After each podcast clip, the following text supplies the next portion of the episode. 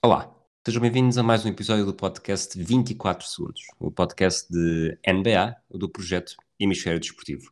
Hoje, eu, Rui Silva e o Pedro Quedas vamos fazer um episódio pós-natalício. Querem saber o que é que nós queremos dizer com isso? Fiquem connosco.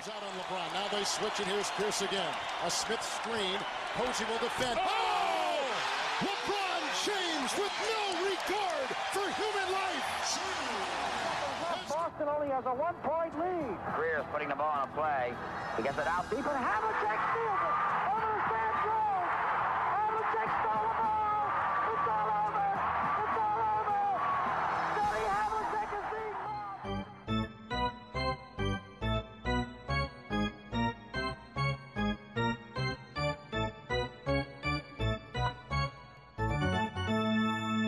Olá, Quedas? Olá, tudo bem? Tudo bem. Percebes o que é que eu quero dizer com pós-natalício? Depois dos presentes que os jogadores receberam, com as escolhas, terá sido isso? Podia ser, mas não. Nós eh, basicamente vamos fazer um episódio de sobras, não é? No dia Ah, 24 e exato. 25 come-se aquilo que, o que é melhor e depois ficamos a semana inteira com as sobras. Portanto, É. a roupa velha, isto é a roupa velha dos podcasts, é? A roupa velha dos podcasts, exatamente. Nós, eh, portanto, já foram, foram anunciadas as escolhas para o fim de semana All-Star, as equipas. Nós decidimos fazer um bocadinho contrário e decidir de todos aqueles que não foram selecionados que, que jogadores é que poderiam eh, fazer parte de, um- de uma equipa B de, de All-Stars. Proponho-te começarmos no Oeste, parece bem? Parece-me bem. Então vamos, e se calhar começamos já com aqueles jogadores que não, eh, que não estavam ao nosso alcance. O 5 inicial da, ou melhor, o 5 inicial eh, original da Conferência Este, uh, Kyrie Irving, Bradley Beal, eh, Giannis Antetokounmpo, Kevin Durant e, e Joel Embiid, mas como o Durant estava lesionado, o Jason Tatum vai substituí-lo. No banco, no banco, quer dizer, não foram as seleções, mas da Conferência Este que também foram selecionados, Zach Levine, Ben Simmons, James Harden, Jalen Brown, Julius Randle, eh, o Domantas Sabonis, que foi selecionado para o lugar, para a vaga do, do Kevin Durant, e o Nikola Vucevic. É isto, não é? É isto mesmo.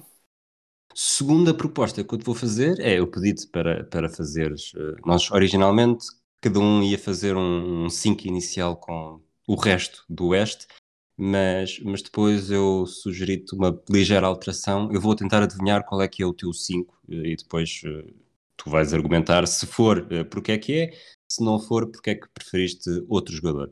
Eh, eu acho que provavelmente o jogador que faz mais, eh, até por nível estatístico, talvez faça mais confusão não estar eh, no, no- entre os selecionados. Base dos Atlanta Hawks, Trey Young, 26 pontos e meio, 9 assistências e meia, 4,2 ressaltos. A nível estatístico é aquele que talvez cause mais surpresa, apesar dos Hawks estarem a fazer uma, uma época terrível, tanto que até já mudaram de treinador. Acertei? Esse, para já, um tiro no, no porta-aviões. Um tiro na Eh, porta-aviões, ótimo. Uh, de facto, o Trae Young, né, os- os- uh, como disseste, os Atletas estão a ter uma temporada muito desequilibrada, claramente abaixo do que esperavam, tanto que, entretanto, eu literalmente escrevi este texto a dizer que os Atlanta Hawks estavam a ter, uh, pronto, a quebrar as expectativas que tinham e para aí, 30 minutos depois de eu ter acabado o meu texto, estava o, o, o Lloyd Pierce a ser despedido. Um, e com todas as e é engraçado tipo, com todas as contratações que eles fizeram esta, esta, esta temporada os jogadores que ainda assim têm sido mais marcantes na equipa têm sido os mesmos do ano passado. Uh, literalmente quase todos. Trey Young, John Collins, Clint Capella agora mais recentemente o Kevin Herter ou seja, a equipa do ano passado é que está ainda assim e o Galinari ali a espaços é a única contratação que se tem mostrado qualquer coisa mas, uh, e pronto, e esta inconsistência também se, também se tem manifestado nas exibições do Young. Começou muito bem, depois cobrou bastante, depois chegou a estar zangado, mas ainda assim a produção é inegável e tem um estilo de jogo que não poderia ser mais apropriado ao que nós consideramos um All-Star. Portanto, o Trae Young faz todo o sentido nesta equipa. Muito bem. Eu, eu confesso que, que aqui os meus, os meus. Eu fiz uma shortlist ainda, ainda grande, mais do que 10 jogadores. Eh, Não fiz necessariamente aquela divisão dois bases, três, eh, três extremos, mas, portanto, Eu escolhi aqui- isso. Eu escolhi dois bases, três extremos para cada um. Eu cumpri as regras, portanto, tem isso em conta nas tuas. Ok, nas sinceramente nem sei se eh, destes dois, os meus próximos dois palpites, não sei se estavam como bases como extremos. Mas Sim, de qualquer forma, Não sabe bem, sim. É, este palpite. São dois jogadores que são, pelo menos na Fantasy, que fazem, fazem uh, shooting guard e small forward. Exato. Jimmy Butler, 20,1 pontos, 7,8 ressaltos, 7,8 assistências, eh, ainda por cima no, no pós-época anterior em que, em que teve uma final tão boa e tendo aquele, aquele star quality também, acho que faz sentido associar a uma equipa de All-Star, nem que seja uh, o fim de semana All-Star dos, dos renegados. Uh, esta foi a escolha mais difícil que eu tive. Todas, uh, todas estas escolhas que eu tive aqui, todas as outras, umas mais fáceis, umas menos difíceis, mas estava bastante confiante no que estava a fazer. Aqui eu estava para, para a minha última posição de extremos, estava na dúvida entre Jimmy Butler e outro jogador, e em virtude dos jogos falhados, acabei por deixar o Jimmy Butler de fora, mas a muito custo. Neste caso, acabei por deixar de fora. Pronto, esta, não, esta foi um tiro na água, mas, Ok. eh, mas não, diga já, não diga já quem é que foi, então depois. Claro, claro, é não digo depois. já, compreendo completamente o argumento a favor e estive literalmente eh, até ao fim a decidir este ou este, este ou este, este ou este, este ou este e pronto. E acabei por ir na direção do outro, mas eh, por razões muito específicas, mas eh, explicarei quando chegarmos ao outro. Ok, então eu vou correndo o risco de estar, se isto fosse a forca, já, já estava a começar a ficar com medo. Por ter uma equipa com um melhor registro, por ser um dos grandes, uma das poucas com, com registro positivo no Oeste, por ser um candidato ao título e por ter apenas um jogador nomeado para, para o fim de semana All-Star, eu vou dizer Chris Middleton, 20,6 pontos, 6,1 ressaltos, 5,8 assistências e talvez um número também bastante importante, eh, 43,4 em lançamentos de 3. Eh, sem dúvida, e esta foi, se a outra foi uma das escolhas mais difíceis, esta foi uma das mais fáceis. Para mim, Chris Middleton faz todo o sentido estar nesta lista. Eu percebo que ele não é propriamente o jogador mais espetacular e, no, e é um jogador que se presta mais, embora não esteja nesse nível totalmente, é um jogador que se presta mais a ser considerado como All-NBA do que como All-Star, não é? Pelos, tipo, porque All-NBA permeia mais um jogo completo e seres bom jogador, e All-Star há um certo nível de espetacularidade que se espera de um All-Star que, se, que se muitas vezes tem em conta nestas escolhas. Uh, mas ainda assim, Chris Middleton para mim é, é, é uma escolha óbvia e apesar dos Bucks estarem um pouco abaixo do, do suposto, um pouco abaixo continua a ser uh, no topo da, da, da conferência. Portanto, não, vou, não, não podemos deixar que, que, que na, na ânsia de achar que de, de, de gerir as expectativas, depois de repente o jogador já está a jogar mal, quando é o caso, que o Milan está a jogar otimamente bem, com uma eficiência incrível, está a jogar tão bem este ano como estava a jogar no ano passado, e portanto, para mim era óbvio, eh, e nem sei, eh, teria de matutar mais, mas- e nem sei se não deveria estar mesmo nos All-Stars, ponto, em vez daqui na minha lista do refúgio, mas, eh, mas já é lá isso. vamos, já lá vamos a essa parte. Depois, eh, fica, fica nervoso com o jogador falhado, mas e a época também não está a ser muito positiva. Mas eu vou voltar aos Miami Heat e vou ao Bam Adebayo, porque eu sei que é um jogador que tu gostas muito, portanto acredito que também sejas um bocado suscetível a esse sweet spot. Eh, 19,5 pontos, 9,7 ressaltos, 5,5 assistências, um jogador eh, de, de características modernas eh, e, e para todos os efeitos, é um jogador estrela também. Sim, o, o Bama Adebayo é um dos meus jogadores favoritos de toda a liga. Eu adoro tudo o que ele faz em campo. Uh, já falámos várias vezes sobre isto e, e é daqueles jogadores que é tipo um, eu se fosse uh, é para mim é o ideal número 2 numa, numa qualquer equipa que eu quisesse formar para ganhar um título. Uh, ou seja, não tem não sei se alguma vez terá o, o estilo de jogo que se presta ele ser um número 1 um, porque não é esse tipo de jogador que ele é mas é hum, o melhor, um dos melhores, o número 2 perfeito para mim, porque faz eh, tudo bem menos lançar. E sei que hoje em dia na NBA, hoje em dia lançar também é importante, mas tudo o resto ele faz um nível de elite e passa bem e defende bem. Está a jogar incrivelmente bem este ano. E eh, se os Miami Heat estavam ma- estavam mal e estiveram, eh, tipo, poucas vezes ou nenhumas, eh, a culpa foi do, do. Muitas vezes o Bam estava a jogar ele e mais os 7 ou 8 gajos que eles conseguiam arranjar para meter em campo, porque os Miami Heat tiveram, ao contrário de outras equipas, tiveram muitos jogos adiados. Os Miami Heat tiveram muitos jogos em que simplesmente mal conseguiam ter a equipa completa e tinham de jogar. E então tiveram muitos jogos com a equipa altamente debilitada a nível de talento e o Bam lá no meio. Uh, portanto, claro que o registro não é ideal, os Miami Heat estão a melhorar a olhos vistos e estão agora até numa streak de wins recentemente, um, e estão claramente a chegar a, a atingir o seu normal, mas o Bem é um jogador incrível, para mim era, mesmo com o registro, para mim era clarissimamente All-Star e eu teria colocado uh, o Middleton talvez, para mim o Bem tinha de estar uh, na lista dos All-Stars uh, para qualquer um e tirava, na minha opinião, qualquer um dos outros dois bigs que lá estão. Era um bocadinho a, a escolha do freguês. Os dois bigs, mesmo bigs que possam ser justificadamente apelidados de postes. Ok. Diz-me uma coisa, o, os meus dois anteriores palpites, o Jimmy Butler e o Chris Middleton, estão como, oficialmente estão como base ou como extremos? Eu considerei, eu, a minha regra, quando estive na dúvida, a minha regra foi ir ao Basketball Reference e ver que posição é que eles lá estão descritos. Eu, para, para tomar uma decisão em relação a isso, em que lugar é que os considerava, decidi como é que eles estão no, no Basketball Reference. Tanto okay. Chris Middleton como o Jimmy Butler estão como SF, eu considerei os forwards. Ok, portanto falta-me um forward e falta-me um base, não é? Um forward e um base. Okay, e, estes, então agora, vou... e agora aqui já estamos nas escolhas mais uh, claramente pessoais em que eu tive aqui de um lado para o outro a ver o que é que havia de fazer. Ok, então eu vou arriscar o terceiro forward. E se quiseres, depois podes acabar por dizer quem uhum. é que escolheste, porque, porque já é o meu último palpite para, para forward. Eu sei que é um jogador que também te diz alguma coisa, é um jogador que tem capacidade para ser uh, All-Star, ainda assim caiu um bocadinho, mais não seja, uh, deixou de estar no goto do, de alguma forma de os, dos fãs da NBA, sobretudo em relação ao, ao, início da temporada anterior. Eu vou dizer o Pascal Siakam com 20,1 pontos, 7,5 ressaltos e 4,8 assistências. Muitos parabéns, acertaste no jogador que eu coloquei em vez do Jimmy Butler nesta, né, na lista de forwards.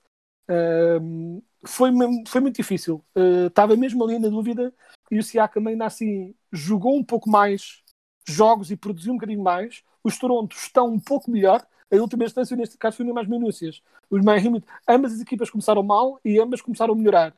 Nesta fase do campeonato, os Toronto estão à frente a nível de registro do que os Heat e eu acabei por dar esse, né, tipo, esse, esse extra ao Siakam por causa disso mas era uma. E é daquelas coisas, às vezes, é um bocadinho que estávamos a falar também há bocado, que é devido a ele não ter cumprido o hype que se esperava dele, não se pode cair no erro de achar que ele agora é mau. O Siakam Sim. está a jogar incrivelmente bem. Só não está a ser o estrela número um que se esperava dele. Se vai ser ainda ou não, quem sabe, ainda não. A carreira dele ainda não. Ainda não terminou, não é? Há espaço para evoluir também. Mas ele não teve, ele começou muito bem na temporada anterior e depois quebrou, na Bubble foi francamente fraquito. Um, e este ano começou também um bocadinho mais espirro, tem estado cada vez melhor, cada vez mais ativo e a jogar cada vez melhor, e continua a ser um jogador incrivelmente talentoso, que em qualquer outro ano, eh, num ano não tão estranho como este, estaria também claramente nos All-Stars. É, tipo, tem muito mais pedigree de All-Star do que alguns que lá entraram, mas de facto o começo foi fraco, e neste caso não só da equipa, porque, por exemplo, no caso do Adebayo, o começo da equipa foi fraco, mas o começo dele não. O Adebayo jogou muito bem a época toda, tentado a jogar sempre muito bem. O Siakam começou um bocadinho mais perro e foi melhorando. Daí a minha dúvida em colocá-lo ou não, mas acabei por, acabei por colocá-lo a ele. Se bem que, se bem, se, se bem estou a par, ele está neste momento nos Covid protocols, portanto, tecnicamente não poderia ir, mesmo que, mesmo que fosse escolhido, mas eh, não obstante, pronto, para este exercício okay. abstrato é a minha escolha.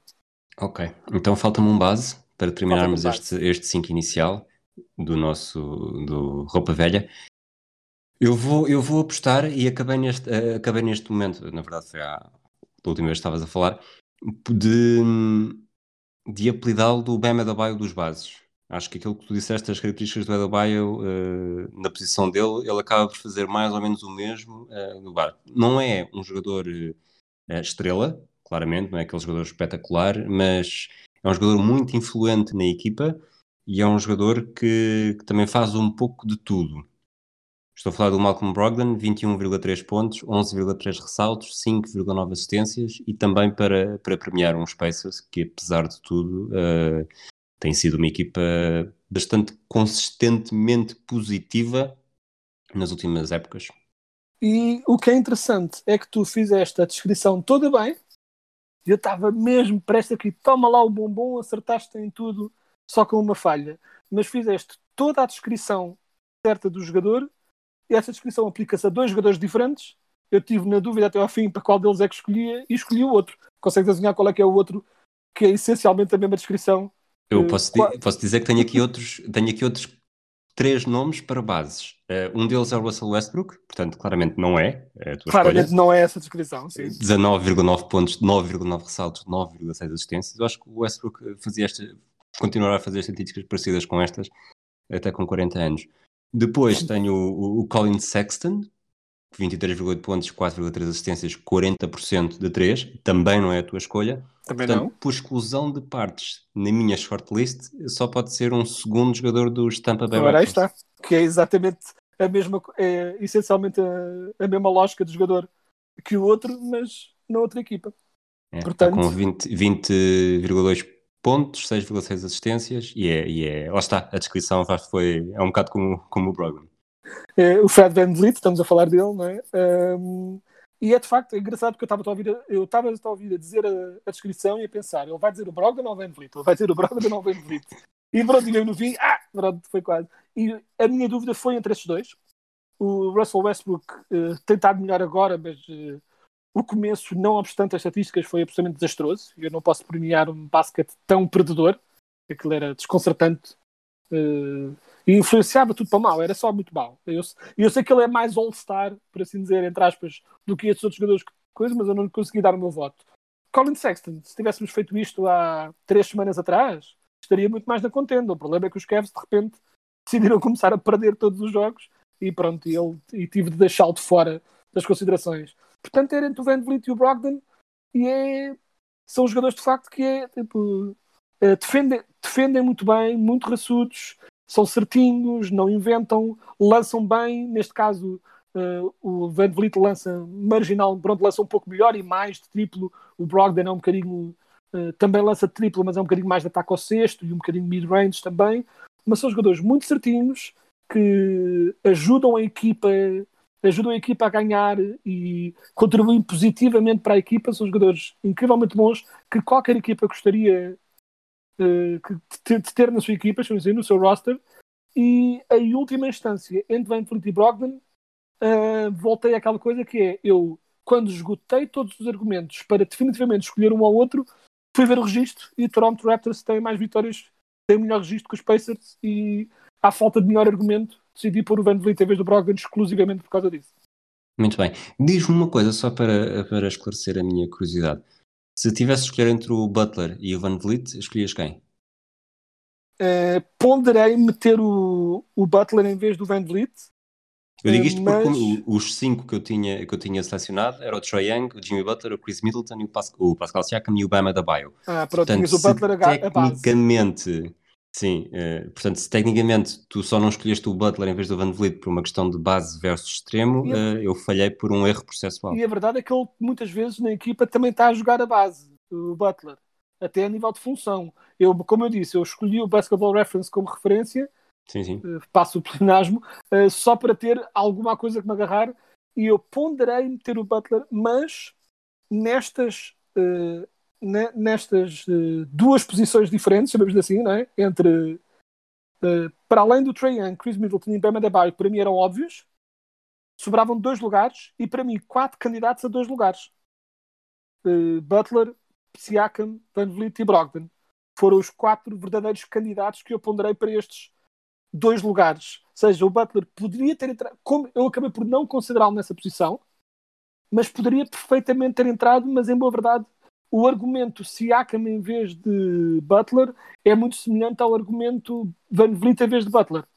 É mais é se valoriza de facto ele ser objetivamente melhor ou se valorizas jogos jogados. E o Butler ainda assim teve algumas falhas de jogos jogados e pronto, eu acabei por deixar isso pesar, mas podia ter ido completamente noutra direção sem qualquer vergonha minha. Muito bem. Para terminarmos esta conferência esta, tu já foste dando assim uns, uns lamirés, é uma palavra muito gira, mas é pr- capaz de ser a primeira vez que, diz- que a dizemos no 24 segundos. Ah, trocarias algum destes jogadores pelos que realmente foram escolhidos? Uh, colocaria garantidamente o Bama Deba- o Bama Debaio e os fãs dos Magic vão me matar, mas em vez do Vucevic. Sem... Isso é, isso é por todos os cabelos brancos que o Vucevic já te deu. Já Eu tens aquele eu gosto, eu gosto imenso do Vucevic e não lhe tenho ódio nenhum. Acho que alguns fãs dos Magic, em virtude de ser a única coisa positiva que temos tido nos últimos anos, tendem às vezes a agarrar-se um bocado à nostalgia eh, presente, chamamos assim, eh, do que é o Vucevic aqui, e também porque o Vucevic foi um pouco um raio de sol nos tempos pós Dwight, saída do Dwight Howard, em que a única coisa de jeito que tínhamos era o Vucevic, e depois melhorámos um bocadinho, mas não o suficiente. Mas o Vucevic é ótimo, mas o Bama Debaio é melhor. Não é melhor, é muito melhor. É vastamente melhor jogador que o Vucevic. E ainda por cima tem melhor registro. Portanto, é uma escolha que eu não compreendo. Porque o Sabonis é diferente. Tem tido números incríveis e tem jogado numa equipa que agora, entretanto, começou a perder um bocadinho mais jogos, mas vencedor a QB. O Vucevic não... A, a questão não se aplica. É, tudo bem que eu estou... estamos a valorizar o facto de ele estar a, a manter a equipa vagamente competitiva, mesmo com o plantel todo no- na desgraça, e é um argumento válido QB, hum, mas não percebo. E mais, eu estou a dizer que tirava para pôr o Vucevic, uh, tal como uh, teria as minhas dúvidas em relação ao Randall, apesar da equipa da, da- da temporada incrível que ele está a fazer. O- para muitos o Randall era óbvio. Eu tenho ouvido muita gente a dizer, ah, o Randall tem de ser, e eu não acho assim tão óbvio. Eu acho que com os números e com a época que os Knicks estão a fazer, também é aquele, aquele prémio, não é? É, Se acho que tem uma que- narrativa muito boa. Por exemplo, Sim. para mim o Sabonis teria entrado em vez do Randall sempre. Tipo, teria sido o Randall a entrar eh, para substituir o Durant e não o inverso. Né? Se fosse eu a votar. Mas eu percebo, a história é boa, é de Nova York e eh, as estatísticas são bastante boas. A equipa está a jogar. Uh, sim, essa é que é a questão, só que, mais uma vez, vo- voltamos às expectativas nós estamos a desvalorizar o Middleton porque a equipa está um pouco abaixo das expectativas e estamos a valorizar o Randall porque os Knicks estão acima das expectativas. Mas os Bucks têm um registro altamente positivo e os Knicks nem positivos estão. Estão perto do 50-50, o que é ótimo para os Knicks, para o que se esperava dos Knicks, mas isso não quer dizer que seja melhor do que que os Bucks estão a fazer, não é? Percebes? É um bocadinho. As expectativas também contam muito nestes, nestes argumentos. Dito isso, eu colocaria o BAM de certeza e Desculpa, mas ponderaria eh, claramente. eu, eu fui confirmar porque estas coisas mudam muito de um dia para o outro, mas nós estamos a gravar no Ah. dia 2 de março, os Knicks estão com 18-17. São uma das estão com quatro 18, 17. equipas do Ah, Oeste ok. com um registro positivo. Verdade, entretanto viraram. Entretanto Faz-te viraram. mudar o raciocínio? Uh, não, porque os Bucks continuam a ser bastante melhores. não é pronto. Ok. Mas, mais uma vez, uh, eu percebo entre Middleton e Sabonis e Randall, nesse bolo é um bocadinho venho ao diabo escolha. É uma escolha, é uma dúvida que eu compreendo. Uh, Bam, Vucevic over Bam não compreendo e pronto, e os, os meus amigos fãs de Magic me perdoem, mas não faz mesmo qualquer sentido. E dos outros quatro, metias algum? Por troca com alguém?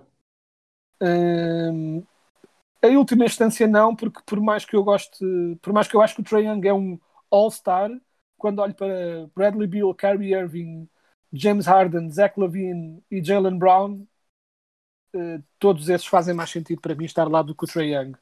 Eh, quanto Ok. muito, quanto muito, eh, eventualmente, se fosse eu a votar, eu votava Trae Young em vez de James Harden por uma pura questão pessoal, porque não gostei do modo como ele se comportou no início da temporada, mas eu compreendo que nem toda a gente queira ter isso em conta e é perfeitamente legítimo. Cada um avalia estas coisas com dá-lhes o peso que quer dar. Eu não votaria no James Harden pelo que ele fez no início da temporada, mas o James Harden é um claríssimo All-Star e faz todo o sentido lá estar. Eu é que não votava nele. Mas Harden, que enquanto estamos a gravar, foi, foi nomeado jogador do mês da Conferência Este. E com Hum. todo o sentido, porque a equi- a equipa dos Nets tem estado. eh, tornou-se um bocado Rockets East, né, com ele a fazer tudo sozinho, e a verdade é que estão a ganhar. Portanto, merece todo esse crédito. E de, de, queria só dizer também que eu tinha uns jogadores que já falámos aqui, uma série deles que tiveram aqui nas escolhas, na- o que eu chamei os, os snubs dos snubs, que é os que não entraram, mas que eu ponderei, e eu ponderei também os jogadores que eu ponderei, só muito rapidamente. Uh, ponderei o Lamela Ball, por uma pura questão de espetacularidade do jogo. Ok. Uh, o Sexton e o Westbrook também ponderei. Ponderei o Gordon Hayward e acabei por não o considerar mais por causa da quebra recente. Também estava na eh, minha, na minha shortlist, sim. Ponderei o Tobias Harris Também estava, e só falta um, da minha shortlist só estava um, e provavelmente só o pus, ou melhor, também o pus porque sabia que era um jogador que provavelmente tu falarias dele. Uh, será. Estou o... a falar dos Pistons? Exato. Uh, achei que o Jeremy Grant, que, que entretanto não está tão bom como estava no início da temporada, mas continua a ser uma agradável surpresa na minha equipa de fantasy, uh, e tentado a jogar muito bem, e claro, candidatíssimo, nem sei se há sequer outro remotamente ao nível dele, a nível do Most Improved Player. Tipo, teria de pensar melhor no- nesse prémio, mas claro, candi- candidatíssimo a esse prémio.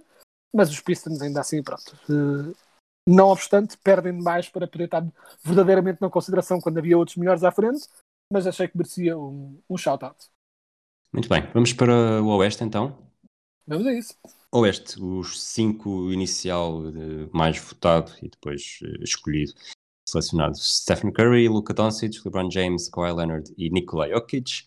Depois jogadores para, para serem escolhidos pelos capitães, Damian Lillard, Chris Paul, o hum, Donovan Mitchell, o Paul George, o Zion Williamson, o Rudy Gobert e o Anthony Davis, que entretanto foi substituído pelo Devin Booker, que foi eleito o jogador do mês da Conferência Oeste.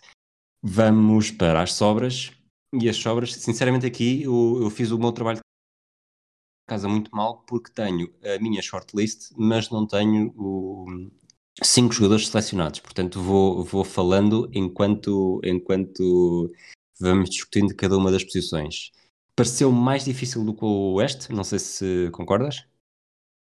Eu é engraçado que é, para mim foi mais difícil. Nos bases foi um pesadelo. Foi um pesadelo escolher dois. Tipo, ainda estou neste momento a falar contigo e a decidir mudar no, no último segundo o que é que, o que, é que escolhi. É, é para eu dizer um e tu dizes que falhei, sabes muito. É, tipo, mas foi mesmo muito difícil.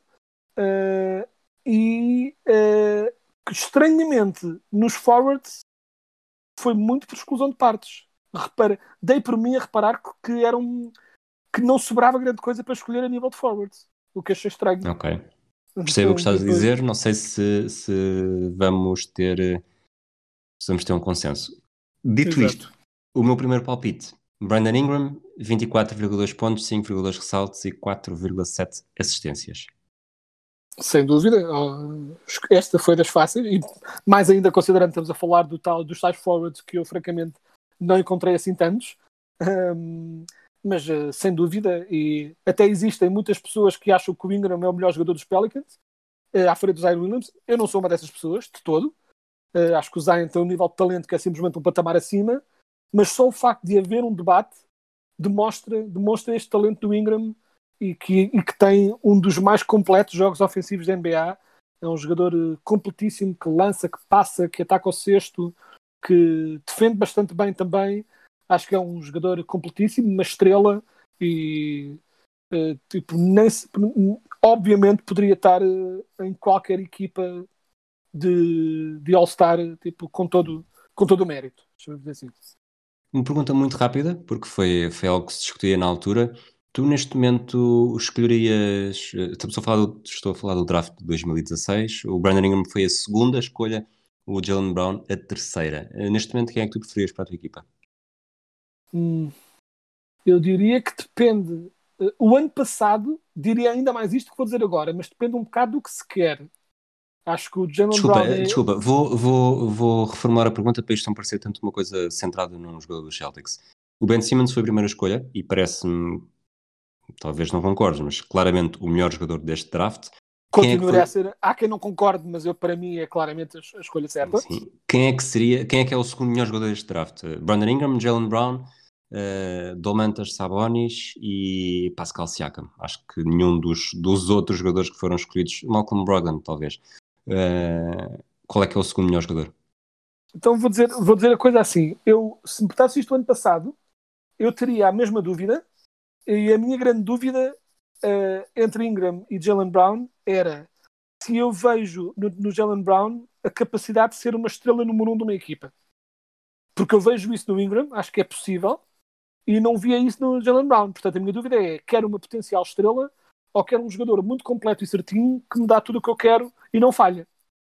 Este ano o Jalen Brown mostrou que tem essa gear extra, essa, não é? tipo, essa mudança extra para também assumir o jogo a nível ofensivo e não só ser um jogador incrivelmente completo.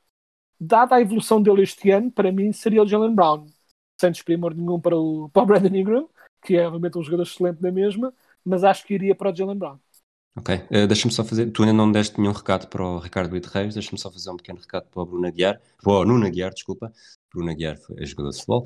Um, Nuno, uh, o Quedas acabou de dizer que os Lakers cometeram um erro no draft de 2016 ao escolher um jogador eh, quando os Celtics na escolha seguinte fizeram melhor. Portanto, se calhar o draft até é, dos Celtics é mais. Bom, bom, não interessa. Vamos, com este à parte feito, vamos continuar nos. E eu, equipa que ganha não, não mexe, portanto vou continuar com os extremos. Diz uma coisa: no Basketball Reference, o DeMar DeRozan está como base ou como extremo? Está como extremo. Aliás, está como power forward. Como power forward do DeMar DeRozan? Se pensares bem, é um bocado isso. É estranho, mas é verdade. Se pensares Ok. bem, a equipa dos Spurs é um bocado o que ele está a ser. Então eu acho que o DeMar DeRozan tem de estar, tem de, por exclusão de partes, também tem de estar. Sim, foi a outra escolha fácil aqui nos forwards, porque não só os, os Spurs estão, regressaram né, durante muitos anos, os Spurs eram muito bons, mas nos últimos, nestes últimos anitos, os Spurs estavam numa fase em que consistentemente defraudavam as expectativas baixas que as pessoas tinham. Então todos os anos as pessoas pensavam, este ano é que os Spurs vão abaixo. Ai, nunca era. O ano passado finalmente foi, Hum, mas este ano voltaram a ser os, estes eh, novos velhos Spurs que, por fruto de serem bem treinados e saberem jogar a bola em última instância, hum, defraudam as expectativas, jogam acima das suas supostas ou previstas capacidades. E o Damar DeRozan é, no meio de uma equipa rodeada de talento mais jovem, né, como o Dejounte Murray, o Derek White, o, o Lonnie Walker, o Calvin Johnson, no meio de todos esses talentos, o DeRozan é o veterano líder e que não só que é um jogador que eu eh, historicamente não apreciava especialmente, achava um jogador que era bastante bom, um, um bom scorer, mas muito pouco muito pouco eficiente e muito pouco moderno, um jogador muito à antiga, mas ele recentemente continua a ser um jogador com um lançamento dúbio, eh, melhor, mas dúbio, mas acima de tudo assumiu muito mais, apesar de estar a jogar eh, supostamente a power forward, assumiu muito mais a distribuição do jogo. Tem o seu, este ano vai com 7 assistências de média, que é um máximo de carreira. Já o ano passado tinha melhorado nesse sentido, então tornou-se um base muito mais completo e só o facto de se tornar um jogador eh, mais disponível para distribuir o jogo e para, ser, e para fazer a bola correr, eh, isso mitiga e muito as dificuldades, as ineficiências de lançamento do DeRozan e torna um jogador muito mais interessante. Dito isso, pronto, é também uma escolha fácil para os meus forwards aqui desta, desta lista. Falta um forward e eu tenho aqui dois nomes, porque eu não tinha certeza do DeMar DeRozan, estava, estava a poder deixá-lo para base, mas lá está, se o Pascal Reference que é power forward, eh, quem sou eu? Mas, mas os dois nomes que eu eh, tinha dois nomes, eh, um só fez 15 jogos, eh, é me- supostamente melhor jogador, mais, mais caráter de estrela, boas estatísticas, mas, e melhores até do que do aquilo que eu vou acabar por dizer, mas só fez 15 jogos, não sei se isso foi um, acho que foi também um critério para ti, portanto, por exclusão de partes e por ter sido um jogador que começou a dar nas vistas mais ou menos há um ano, um ano e um mês, acho que nós até chegámos a destacar no 24 segundos em fevereiro, como ninguém dava nada por ele e depois começou a fazer bons números e depois entretanto mudou de equipa. Hum, eu vou dizer Christian Wood, 22 pontos, 10 jogadores ressaltos, eh, lá está, surge um bocado do nada e está com bons números, não es- está numa equipa que o registro é claramente penalizador, mas, mas ainda assim acho que fará mais sentido premiar do que o Carl Anthony Towns, que está numa equipa com pior registro ainda e com apenas 15 jogos feitos. Uh, acertaste na dúvida. Era entre Christian Wood e Carl Anthony Towns. Um, e eu, o registro uh, de Minnesota é um descalabro. né? Tipo, é o que é. Mas há uma coisa que se calhar não reparaste e que eu próprio não tinha noção e que ponderou na minha eventual escolha. Que é, sim, o Carl, o Carl Anthony Towns só tem 15 jogos este ano mas eh, foste verificar quantos jogos é que tinha é que tinha o Christian Wood? Não, não. 17. Ok. Portanto, eu ponderei e disse, pensei, não posso meter o Towns, a minha primeira escolha foi, claramente é o Towns. Depois pensei, não pode ser o Towns por causa dos jogos falhados. E depois fui ver o Christian Wood e o Christian Wood tinha 17 jogos. E, e sim, o registro dos Minnesota é 7-28, mas o registro de Houston é 11-22.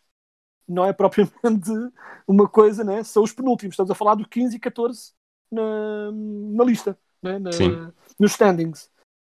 Dada, e foi a minha dúvida, Christian Wood ou Towns, Wood ou Towns, Wood ou Towns, em última instância, dado que eu não consegui separar, porque o registro não os separava especialmente, os jogos jogados não os, não os separava especialmente, o Towns é simplesmente melhor e acabei por ir para o Towns, só por essa razão. Em última instância, o Towns é melhor. Tu és um homem da cidade, preferiste o Towns do que ir para o campo e escolher o Woods. É, eu... Muito bom. Bom, vamos então para os bases. Tu disseste que tiveste muitas dificuldades, faltam-nos dois jogadores. Sim, já agora, antes de ir aos bases, eu não sei se tiveste essa noção, não, há, não havia mais ninguém remotamente plausível para escolher a nível de forwards a oeste. Sim, também não me pareceu. Eu acho, eu acho que o- os- a shortlist do Oeste é, é bastante melhor do que a shortlist do Oeste.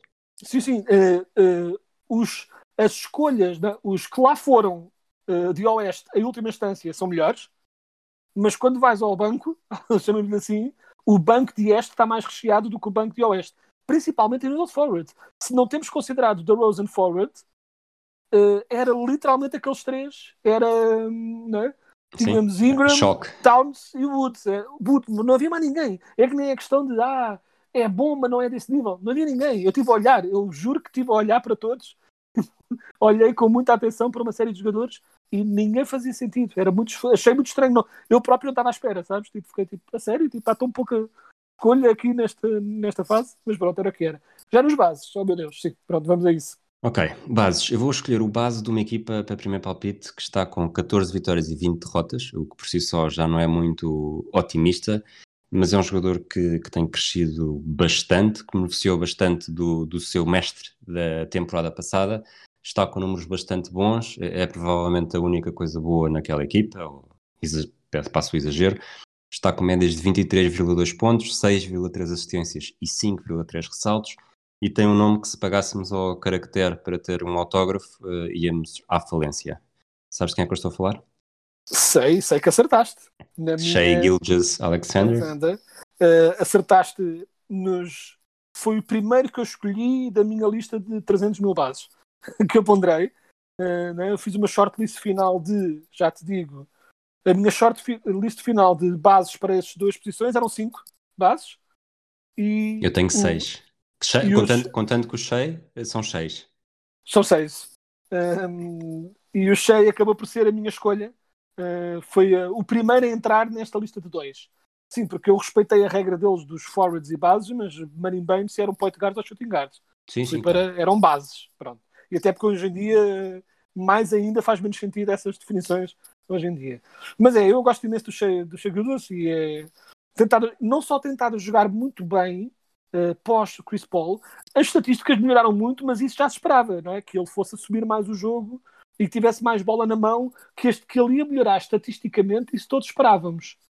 Agora, que isso se manifestasse no standard, ainda assim a continuar a conseguir ganhar alguns jogos, é que foi um bocadinho mais surpreendente, porque esperava-se que este ano fosse o ano definitivo de tanking do standard, Exato. uh, tipo tanking à série, daqueles mesmo tanking. Foi a de- última escolha no nosso draft. Exato. Porque era o que se esperava, porque é um bocadinho Shea Gilgeous e o resto, mas sabe-se lá como ah, pronto, continuam a ganhar 14-20, não é, não é ótimo, mas estão ali.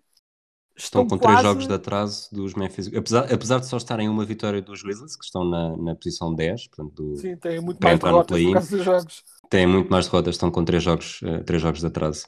É, mas tipo, estão ali na bolha para ir ao play-in, o que é absolutamente absurdo para uma equipa que tem muitos jogadores que, nós apreci- que, que, que eu aprecio, mas eh, Dort, Basley, o Warford que voltou e jogou bastante bem, pronto, ok, tem o Warford, mas de resto há ali muitos jogadores que são tipo jogadores porreiros, mas tem muitos titulares que são jogadores de banco. É um bocadinho um bocado como eu diria, como eu diria tipo, na equipa do Standard tem imensos, belíssimos sextos homens que de repente são titulares porque não mais ninguém. E, no entanto, 14-20. É É um pouco incompreensível, mas a verdade é que continua a acontecer. Muito bem. Portanto, falta-nos um jogador e eu não, não, eu não sei se sei quem é que é o outro, o base, mas eu tenho cinco nomes eh, e estou diria que bastante. Eu diria que podes até dizer os nomes eh, para eu te dizer. Olha, eu posso dar a pista de, de, se quiseres de qual de- do- da tua lista é que não entrou na minha, mas pode, Eu- podes não querer a pista de todo. Eu acredito, acredito que saiba, até talvez seja por um critério de jogos, não sei, mas os, os cinco nomes eram o De'Aaron Fox, o John Morant, o John Wall, o CJ McCollum e o Jamal Murray. De- falhaste dois. Dois desses não estavam na minha shortlist e um tá. Só um deles é que está, portanto, Ou seja, eu tenho dos, tu disseste aí eh, cinco jogadores. sim. Eu sobram-me quatro. Eh, acertaste em três dos meus quatro e Ok. dois eh, foram ao lado. Mesmo Mas nessa es- pré. Espero que aquele que eu não tenha acertado não seja a escolha que tu fizeste. Não é. Ok, menos mal. Não é tão ao lado assim, mas, eh, mas quase que foi. Eu diria que tu não tens, o, não tens o- os dois Jotas, o, o Ja e o John Wall. Tenho já, não tenho já Ah. não. Ok. Então é assim, eu acho que por uma por dois momentos estatísticos, eh, e agora por acaso não fui confirmar quantos jogos é que ele tinha feito, até porque não é uma equipa que eu esteja muito atento, mas acho que vai acabar por ser esse o desempate. Alguém que está com uma percentagem de, de 44 de lançamentos de 3 e com médias quase de, de 27 pontos por jogo, eh, não é a escolha óbvia, tenho quase certeza que vai ser um tiro ao lado também, mas o CJ McCollum. Foram, confesso que nem me lembrei dele, foram jogos a menos jogados. Ele começou muito bem, mas nem entrou nas minhas equações com tantas escolhas boas para esta posição. Para mim foram jogos a menos, infelizmente. 13, pois, sim, sim, sim, sim. Foram jogos a menos. Ele jogou, não. Se tivesse continuado a jogar, estava claríssimo, era o primeiro a entrar, óbvio. Até, aliás, quase que estaríamos no campo de dizer se não deveria estar eh, nas escolhas do, na- do topo. Eh, estaria nessa equação. Eh, foram jogos a menos e então esse ficou. O John Wall e o CJ McCollum estavam de fora das minhas equações. Ehm, Portanto, eu diria que, que foste, conhecendo mais ou menos o teu perfil de, de selecionador, provavelmente terás ido para Denver. não fui para Denver, mas então eh, desisto, desisto, fui vamos quase. embora. Podes acabar o Eh, episódio. Quem é que foi? Já acabei. Então a minha escolha, as minhas dúvidas foi ponderei Jamal Murray, sem dúvida. Uh, ponderei Jamarant. Ponderei o De'Aaron Fox, apesar do registro, mas tem estado a jogar muito bem. E é um jogador que eu gosto muito de ver jogar. E ponderei o Mike Conley. Dos Utah Jazz, que não tem pontuações incríveis, mas tem jogado muito bem e tem sido um catalisador também, tal como falámos no último episódio, Pois, das sim. razões para eles estarem a jogar tão bem. Eu acho que os números dele são, são demasiado É. básicos, por assim dizer, para entrar na minha lista. Eu Ora, vi- li, também, li também coisas que o deixavam, que o deixavam como, como um dos, dos biggest snubs. Ele tem 16 pontos por jogo, 5,8 assistências, 3,5 ressaltos, um, mais de 40%, 41,3 lançamentos de triplo, mas, mas não, não o incluí. É, eu, acho, eu acho que o que ele tem estado a jogar, por exemplo, eh, ainda assim, acho que ele tem estado a jogar bastante melhor do que, por exemplo, apesar de eu estar a gostar do que o John Wall está a fazer em Houston, acho que o Mike Conley tem sido um jogador mais importante na liga este ano do que, o, do que o John Wall, mas eu percebo. E não acho que o Utah Jazz, eh, eu só ponderei também porque o Utah Jazz estão tão bem que poderia fazer sentido terem mais um, Sim, mas dada a concorrência, ele acabou por não entrar. E depois foi mesmo uma questão de eh, o Jamal Murray está melhor, mas começou um bocadinho também um bocadinho a encontrar os seus pés. Uh, De'Aaron Fox tem estado a jogar consistentemente muito bem este ano todo, mas o registro não é incrível, não necessariamente por culpa dele, mas é uma realidade da vida. E acabei por premiar eh, os obstinados Memphis Grizzlies, que mais uma vez noutra época em que se esperava que pronto que voltassem que, que caíssem né que caíssem de- do sonho para a realidade de novo porque é uma equipa incrivelmente jovem e então essa sem basicamente nenhuma liderança veterana à parte talvez o Valanciunas Ahm, mas é uma equipa quase totalmente eh, formada por talentos jovens com um bocado amalgamados e acho que o Jamarant apesar de não ter números tão gigantes como outros nomes nesta lista, a nível de produção em campo, mas é um, um jogador incrível, um excelente líder, é espetacular e no meio destas escolhas impossíveis acabei por ir para ele. Foi É, para e, curiosamente, e curiosamente tem mais jogos. Eu nem sequer fui, no, no caso dele, nem sequer fui confirmar os jogos porque tinha ideia que a lesão dele, a lesão dele o tinha afastado mais. Os Wizards têm 30 jogos, ele fez 22, portanto, Sim. eh, provavelmente ter-me-ia exato, ele- feito pensar de outra forma. É, ele teve lesionado sim, mas não, pronto, não a esse nível.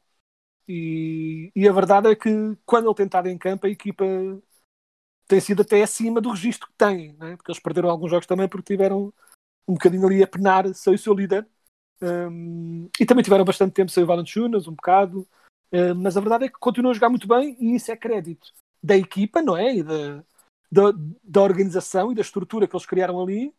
Mas é um bocado né, se, tipo, se a consistência de jogo defensiva dos Grizzlies é o tiki-taka do Barcelona, o Jamonet é claramente o Messi. Não é? É um jogador que fura, que fura a estratégia e que quando aquilo fica estagnado tens ali um raio, não é? um, um rasgo para quebrar a monotonia e pronto e, e, e dar aquele extra que precisam para além de só certinho hum, para se ganhar jogos e o Jamoran tem sido isso perfeitamente esse ano.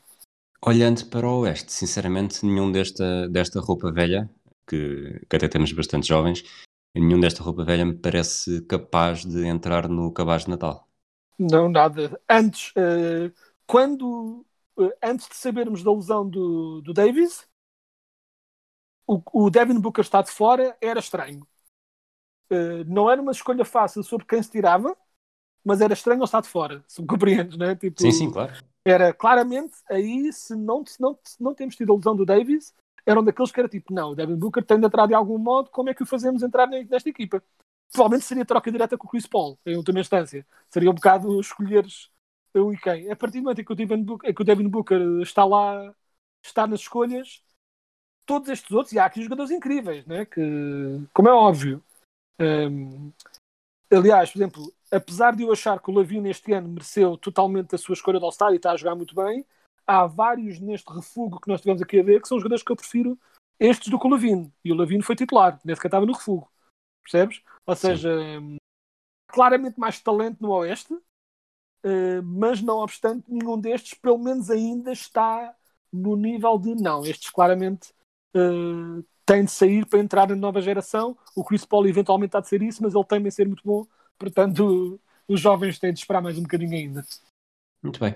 Vamos. Está feito, estão feitas as nossas escolhas. Acho que, apesar de tudo, eh, chegamos à conclusão que, ao contrário de outros anos, eh, as escolhas até são pouco polémicas. Pode haver Sim. um ou outro jogador, mas, mas gera sempre discussão, porque para pro- pôr um é preciso tirar Sim, eu outro. no Oeste tinha algumas ali, há ali uma mão cheia de jogadores que podiam rodar no Oeste nas escolhas dos suplentes, que eu pronto, que eu teria feito outras escolhas. Sim, eu esperei, nada- desculpa, eu esperei para fazer essa pergunta depois de falarmos do Oeste, mas até que ponto é que achas que houve uma, uma tentativa de premiar mesmo um jogador que seja poste e por isso o Vucevic tenha sido escolhido?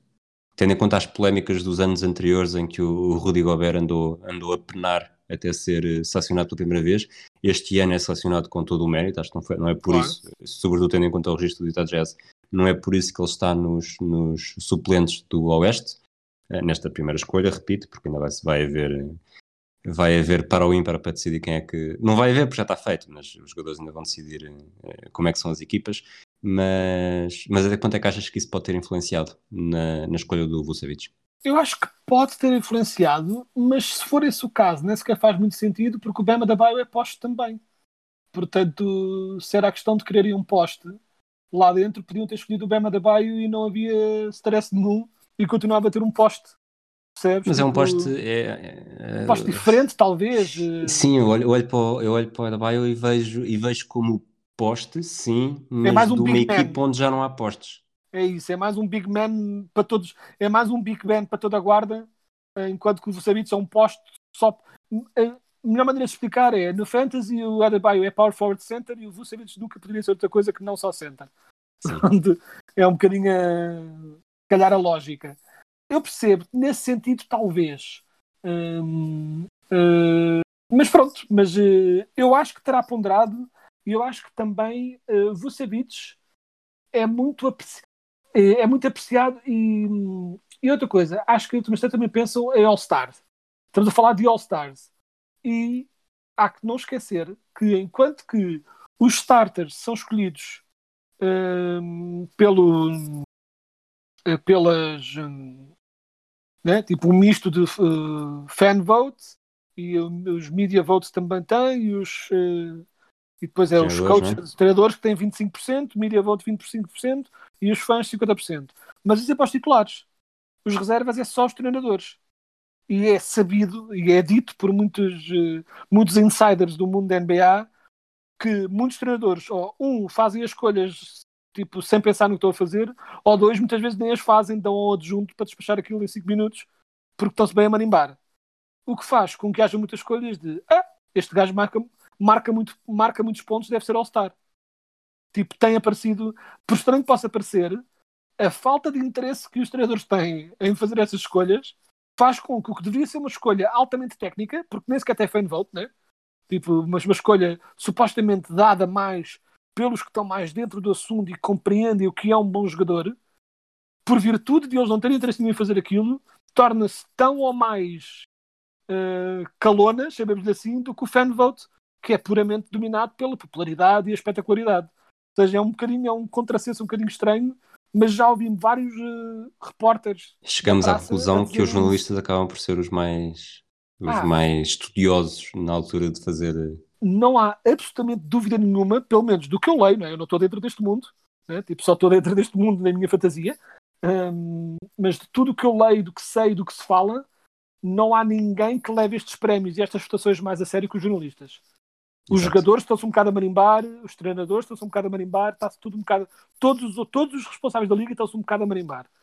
Os jornalistas e os fãs, são os fãs, votam em quem gostam, não é? Não é provavelmente a... Sim, o Taco Fall, sinceramente, estranhou-me não estar aí na lista de postos, mas. Eh, mas o Caruso andava lá nos, nos votos, é? Tipo, é o que é, percebes? Mas os fãs são os fãs, por isso é que se criou esta cena com as percentagens para não acontecerem patchúlias de novo, não é? Tipo, ou para não estar perto de acontecer aquele. Eu digo-te uma coisa, tendo em conta a postura, a nossa, a nossa capacidade portuguesa de se juntar para coisas destas, eu nem quero imaginar o que acontecerá se, o Queta chegar à NBA. Eu acho que ah, pelo sim, menos eh, se, com as pessoas certas e os grupos certos e as páginas certas a mobilizarem-se, não sei se, se não o vamos ver na primeira lista. Yeah. E por outro lado, eh, se o Queta lá chegar e eu uh, espero que hum, espero muito que chegue, mas por outro lado, a minha sanidade, a minha sanidade mental ia ter uh, um pequeno problema, que é já há um jogador na NBA que eu não consigo ler o nome dele sem começar a cantar uma canção que parece com o nome dele, que é o Kobe White, em que eu fico automaticamente com o Honey White na cabeça e não consigo parar de cantar. Repetir Honey White, Honey White. E o Keta, uh, se eu tivesse de começar a cantar o Essa Keta me mata a todos os dias, sempre que ela aparece nas notícias, eu acho que vou dar um tiro na cabeça porque eu até gosto da canção, é o que é, mas tipo, acho que vou dar em maluco se estiver tipo a dizer o Aue, essa que também mata, tipo em loop, sempre que falarem do raio do homem por ele estar na NBA. Portanto, secretamente desejo que a vida lhe corra mal, mas. Uh, Desculpa, assim, secretamente? Ora, aí está a vez. Isso, e outra coisa, só os sorrisos trocadilhos que viriam de, de, de Steam, tipo, no masqueta, tipo, e por aí afora, tipo, não, não ia parar. Uh, dito isso, um, sim, acho que nós iríamos claramente mobilizar para votar nele. Uh, somos só, não 10 milhões, mas tipo um bocadinho menos disso dos que votam, mas uh, não chegaria, mas iríamos ter alguma influência ainda assim, acho eu. Muito bem. Para terminar o episódio, e desta vez porque já reparei enquanto gravávamos que nenhum de nós atualizou o conteúdo do draft, não é, não é criminoso. para terminar, este é episódio 63. Desta vez foste tu a, a, ir procurar, e eu sei que, que, pelo menos sabias que tinhas de ir procurar, porque eu disse três vezes só para garantir uma resposta, e eu sei que a escolha, a seleção foi muito complicada, Sim, foi uma... quem é que escolheste daquela lista de um jogador? Então, pessoal, vamos, vamos navegar na história desta lenda. Uh, depois de dominar na Lawson State Community College, com médias de 12,8 pontos e 12,1 ressaltos, transferiu-se para a Universidade do Arkansas, onde se tornou apenas o quinto jogador do programa a acumular 500 pontos, 300 ressaltos, 100 assistências e 100 steals ao longo de dois anos. Foi nomeado para a All-NBA G-League Second Team, na altura chamava-se D-League, e seguiu-se uma carreira internacional muito variada, com campeonatos conquistados nas ligas de Porto Rico, quando jogou pelo Capitanes de Arecibo, e também no Fortíssimo. Montenegro, e também em Montenegro, onde venceu com o Budućnost. Eh, estou desculpa, falar? deixa-me só dizer uma coisa. Buduk- na verdade. Budu- Ah, depois. Eu fui a ler como é que se lia o C e é Budućnost. Pois, exato, sim. Sabes que isto é, isso é de Montenegro, não é? Podgorica. Ora, aí está. O, hum, há bocado gozei com, com Porto Rico, mas Porto Rico tem um historial de, de- muito bom na, de basquetebol. Uh, o Carlos Arroio talvez seja dos jogadores mais, mais famosos. Exato. Acredito que a Liga Porto-Ricanha, não sendo uma NBA, não sendo uma, uma Euroleague, mas não há necessariamente, uh, provavelmente também uma, uma Pro-Liga. Exato. De quem estamos a falar então? Deste jogador com todo este currículo? É o grande Cody Clark, vamos presumir que é assim que se diz o nome dele, que eh, foi o único jogador, como disseste, que jogou com o número 63. Jogou, teve a carreira na NBA, durou três jogos, enquanto celebra- celebrava um par de contratos de 10 dias com os Boston Celtics em 2016. Nesses três jogos teve a média eh, cintilante de 2 pontos por jogo e 0,3 ressaltos. E eh, obviamente brilhou mais fora da NBA, eh, mas a sua passagem na NBA deu pelo menos ehm, para ter a distinção de ser o único a usar, a usar aquele número e também de, eh, numa missão de não mais me acusarem eh, de, de não me dar ao trabalho de fazer esta, esta- a escolha destes nomes com atenção, eh, achei por bem fazer uma pequena viagem na Foi um carreira excelente jogador. trabalho de casa. Só te faltou, só te- para mim faltaram dois pormenores. Sabes quantas vitórias é que ele tem na NBA? Por acaso não, não me ocorreu verificar o Zero. Os Celtics o perderam os três jogos em que, ele, em que ele jogou. Eh, ele jogou 3 minutos e 16 segundos numa derrota eh, em Indianápolis com os Pacers por 5 Esse? pontos. Exato, esse foi o Jogou- debut. Foi. Jogou 2 segundos numa derrota eh, por 21 eh, em Boston contra a OKC e jogou 2 minutos e meio numa derrota em Toronto com os Raptors por 14. Eh, os plus-minus deles, dele por acaso, ele já tem um, um plus-minus de carreira, é, é mais 4. Ele teve mais 5 no último jogo, 0 no, no jogo intermédio e menos 1 na estreia eh, em Indianápolis. Portanto, provavelmente. eh, Positivo, não vê-o, obstante. eh, Achas que ele poderá ser um candidato ao Hall of Fame? Sem dúvida, e acima de tudo, é um candidato a. Eu devia ter pensado mais eh, no que estava a dizer, que é se eu tivesse pensado bem no assunto, faria todo o sentido que o registro dele fosse ou tudo derrotas ou tudo vitórias, porque não há nenhum outro contexto, eh, porque só em coças é que ele entraria, como é óbvio, não é? É. se pensarmos bem no assunto, portanto, bem, podiam ser costas para um lado e costas para o outro, podia ser um registro variado à mesma, mas de facto faz mais sentido que seja garbage time das derrotas do que qualquer outra coisa. Mas pronto, Olha, dita, feitas as contas, jogou mais 5 minutos e 48 segundos na NBA do que eu, do que tu e de todos os portugueses na história. ah, sim, e vamos ser eh, bem claros que é um bocado como quando eu ouço aquela malta no café que tipo que, sei lá, é tipo o gajo da aldeia que joga muito bem pela equipa amadora lá do sítio e diz, ah, até eu fazia melhor. Não, pessoas, nenhum de vocês fazia melhor. O- os jogadores do, da segunda ou terceira liga portuguesa eram, eram todos os melhores da sua aldeia e muitos desses melhores da sua aldeia não conseguiram lá chegar. Isso já é difícil chegar ao nível profissional no futebol português. Imaginem o descalabro de diferença que é chegar ao nível profissional no, no basquete eh, americano. Portanto, o nível de os piores que nós chamamos os maiores cepos e pessoas que passaram na NBA com contratos de 10 dias e que mal jogaram são jogadores incríveis que nos, que nos encos- encostariam a um canto sem sequer pensar duas vezes. Né? Se eu às vezes vou jogar basquete com pessoas que o máximo que fizeram foi jogar tipo na escola ou que foram federados durante um, um tempo quando eram mais novos e que mesmo assim são 20 mil, mil vezes melhores do que eu, quanto mais um gajo que teve na NBA ainda que só três jogos. Exatamente. Sabes que eh, há pelo menos eh, dois holidays na liga que nem sequer eram, nem sequer estavam no, não eram os melhores da sua aldeia e mesmo assim conseguiram chegar à NBA. portanto isso não é assim tão líquido. Ah, sim, claro, obviamente. Aí na Holanda, na Holanda o Ronaldo de Boer também não era o melhor da sua aldeia e também chegou onde chegou. Mas isso são casos muito específicos. E o. Erwin, Ko- e o Erwin Koeman, que foi titular da seleção holandesa no, também. Na final do Euro 88, exatamente. Ora, então. E agora vamos começar a citar, vamos começar a citar irmãos até ao fim, irmãos desportivos. Não, olha, Amarante, Amarante, por exemplo, tem um, não é uma aldeia, mas tem um histórico muito bom de, de jogadores de futebol. Acho que, correndo o risco de hum, passar vergonha, eu acho que é o Ricardo Carvalho e o Nuno Gomes, que são os dois de Amarante e dois jogadores históricos na- no futebol português, cada um à sua maneira. Exato, cada um à sua maneira. Bom, acabou o episódio por hoje, por esta semana até. Eh, obrigado, Quedas, mais uma vez. Ah, obrigado, Bill. Obrigado por nos terem ouvido. Até à próxima.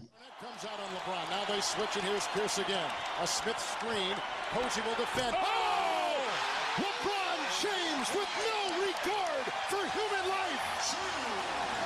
Boston only has a one-point lead. Greer's putting the ball on a play. He gets it out deep, and Havlicek steals it. Over the Sand Havlicek stole